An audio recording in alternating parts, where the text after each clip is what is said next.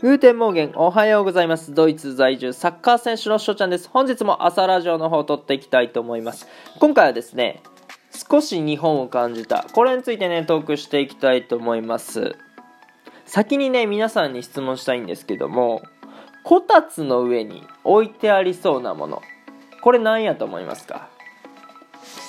はい、これもね、みんな一致してると思うんですよ。みかんですね。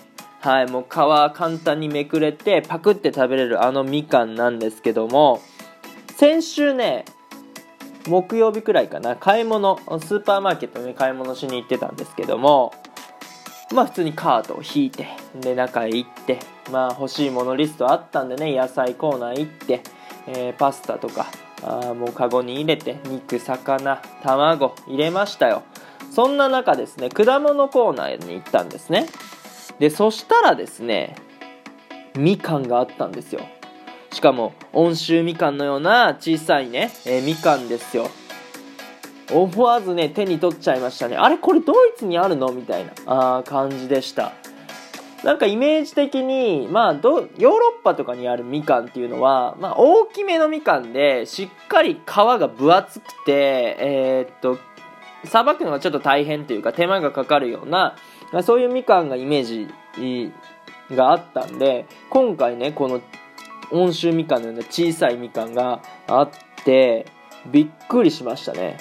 まあもう買いますよそら。でしかも値段が1キロ1ユーロなんですよ。だから 1, 1キロ120円130円ぐらいなんですよね。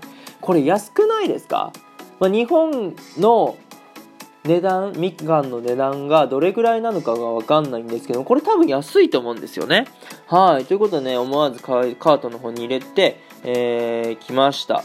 でヨーロッパのみかんもしね物知りな方がいたらあ分かるかもしれないですけどマンダリンとか聞いたことないですか？はい。あじゃあこのみかんもマンダリンなのかなって思ったらですねマンダリンじゃなくてクレメンタインって書いてあるんですよね。まあ、ドイツ語読みでクレメンティーネって言ったりはするんですけども、うん。正直ね、違いは分かりません。クレメン、この中にマンダリンが入ってても、気づかないですね。まあ、それぐらい、あのわからないんですけども、そう、クレメンタインというね、え品種だそうです。皆さんご存知ですか？なんかね、日本にも、モロッコ産とかスペイン産のやつが輸入されるらしくて、えー、少しは出回ってるらしいですね。